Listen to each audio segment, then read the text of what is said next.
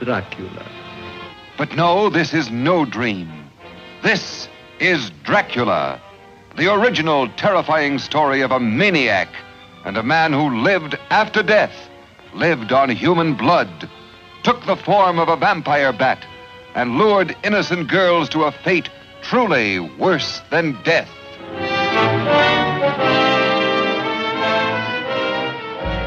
Lo que acabamos de escuchar es un fragmento del tráiler oficial de Drácula de 1931, uno de los monstruos más famosos del mundo, un personaje basado en diversas figuras históricas e inspirado en las leyendas de los vampiros, los cuales tomaron características e inspiración de los murciélagos hematófagos, es decir, aquellos que se alimentan de sangre. Por esta razón, en diversas partes del mundo se le ha asociado a muerte, oscuridad, ser interminable por sangre y miedo. Bienvenidos a un capítulo más de Monos en las Ramas. Soy María Fernanda Álvarez. Y yo soy Jorge Ramos. Les hablamos desde dos puntos distintos de México. Con la expansión del nuevo coronavirus estamos trabajando a la distancia.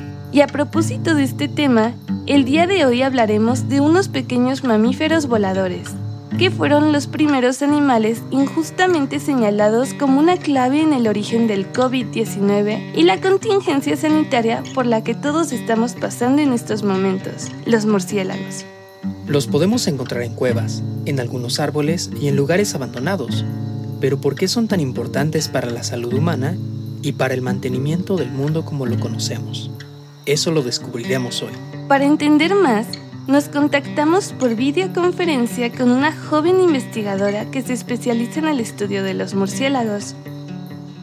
Mi nombre es Fabiola Sierra Vázquez. Actualmente estoy realizando una maestría en el Instituto de Biotecnología y Ecología Aplicada, que pertenece a la Universidad Veracruzana. Desde la licenciatura estoy trabajando con murciélagos, específicamente trabajo con ellos y las plantas con las que interaccionan. Y actualmente me interesa saber más acerca de ellos y su comportamiento en, en sistemas fragmentados como lo son cultivos de, de cítricos. Como su nombre lo indica, la fragmentación es lo que ocurre cuando un área continua de vegetación es modificada, quedando solo pequeños parches o fragmentos que no están conectados entre sí. Y es algo muy importante para ponernos en contacto con la vida silvestre. Mi gusto por los murciélagos comenzó en la licenciatura cuando estaba realizando mi servicio social. Ahí fue el primer acercamiento que tuve con ellos. Ahora sí que el amor hacia ellos fue en el momento en el que los ves porque te das cuenta que no son como la sociedad nos los manejan. Estos seres aterradores, feos. En realidad tienen colores muy bonitos, muy vistosos. Entonces mi interés nació por comprender su papel que tienen en, en los ecosistemas. En estos últimos meses han salido muchas noticias al respecto del coronavirus. Algunos medios han publicado artículos que culpan a estos animales de ser los responsables de transmitir el coronavirus COVID-19 a los seres humanos. El virus se originó en murciélagos. Con el aumento de muertes por coronavirus en China, los científicos trabajan a marchas forzadas para dar con la fuente de contagio y aparentemente ya tienen un resultado. Se trata del pangolín, un animal muy usado en la medicina tradicional china, a pesar de ser una especie protegida. Este pudo ser el transmisor que ha permitido conectar el coronavirus desde el murciélago al hombre. Esta información ha sido mal manejada. Varias investigaciones han determinado que el pariente más cercano del COVID-19 es un coronavirus que portan los murciélagos insectívoros, ya que comparten el 96% del material genético. Esto no quiere decir que ellos lo transmitan, solo aclara el origen de la enfermedad. Aún no está claro cuántas especies estuvieron involucradas en la transmisión al humano. Se ha especulado que los pangolines también tuvieron que ver como un hospedero intermedio entre los murciélagos, la mutación del RNA del virus y el ser humano.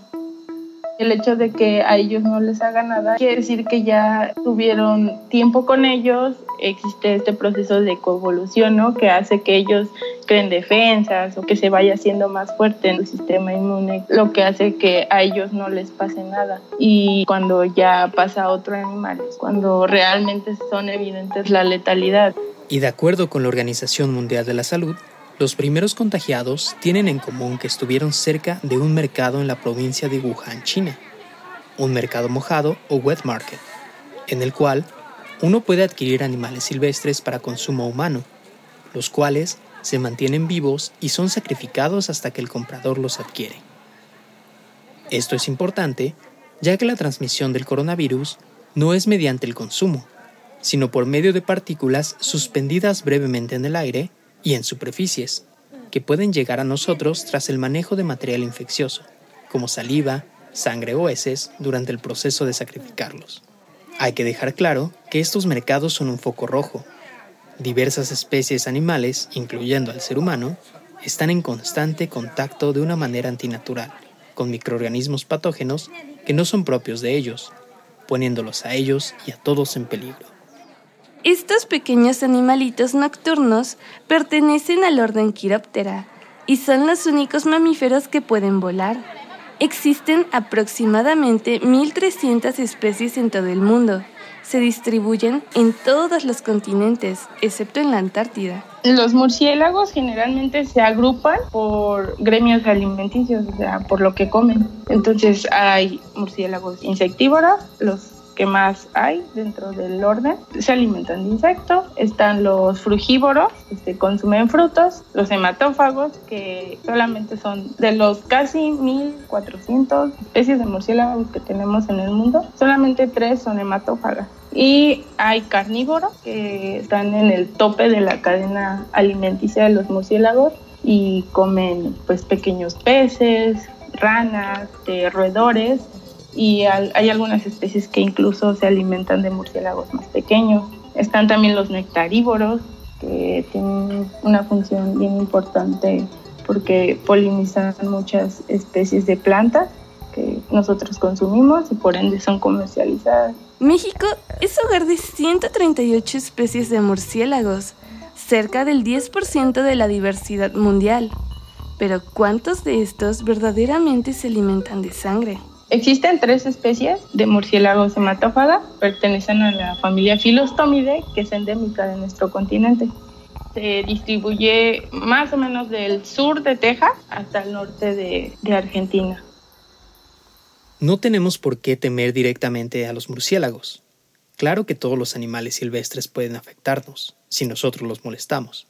Y los murciélagos nos ofrecen tantas cosas que necesitamos y necesita el mundo que debemos hacer todo lo posible para tener una sana relación con ellos, una sana distancia. Como biólogos, también está en nuestras manos llevar esta información a todos lados. Mi abuelita me da mucha ternura porque ella dice que siempre pensaba que eran criaturas así feas, con una cara grotesca, y el hecho de que son negros, o sea, dice que le daban miedo, ¿no?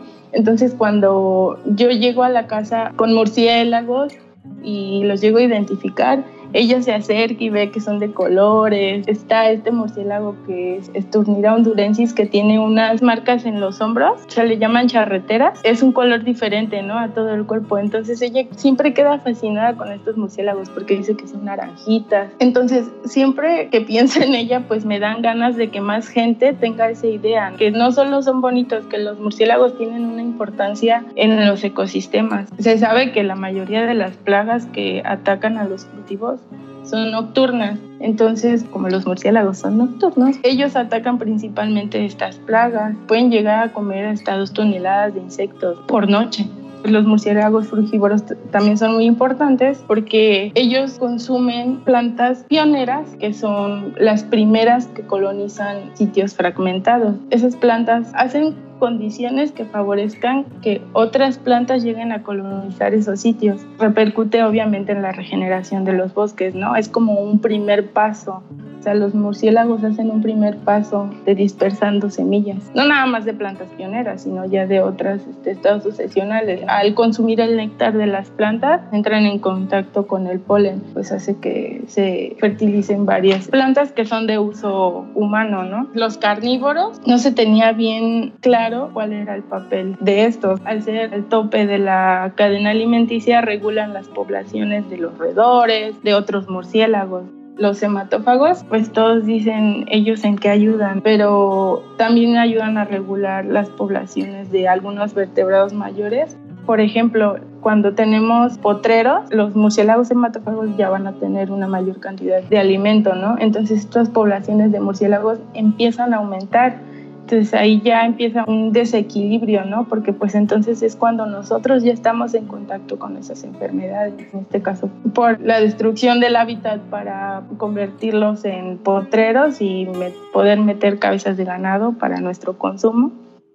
Todos podemos colaborar para difundir mejor la información y sensibilizar a quienes tenemos cerca sobre la importancia de la vida silvestre.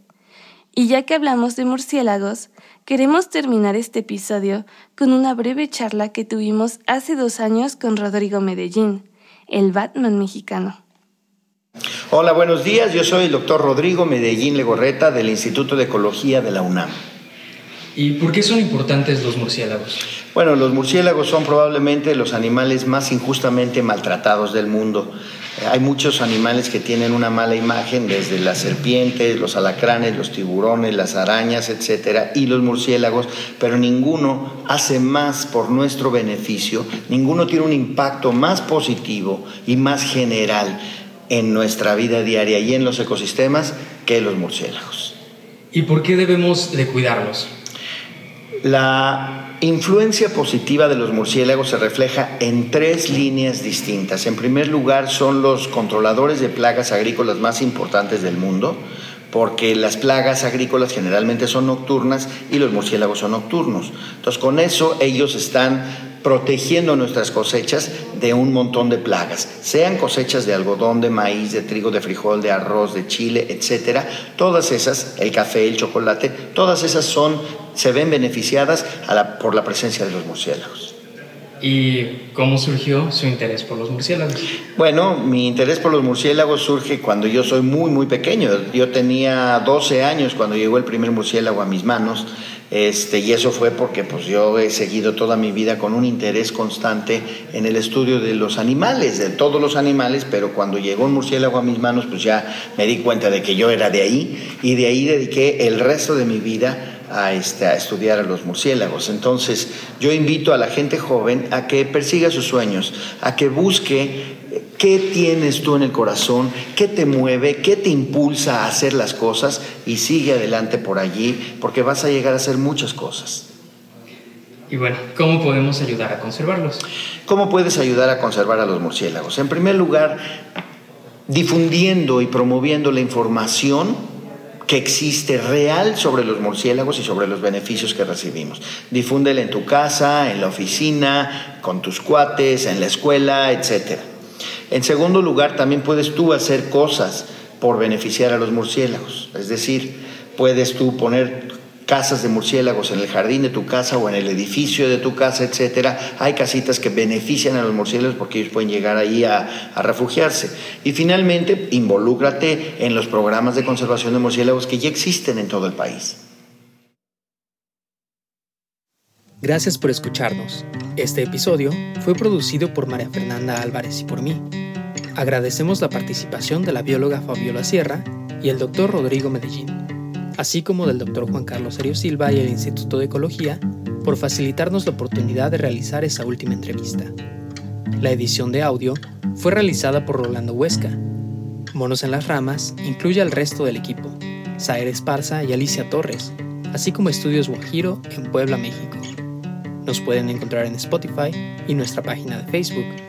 Espera la próxima semana para escuchar lo que nos cuenta la naturaleza.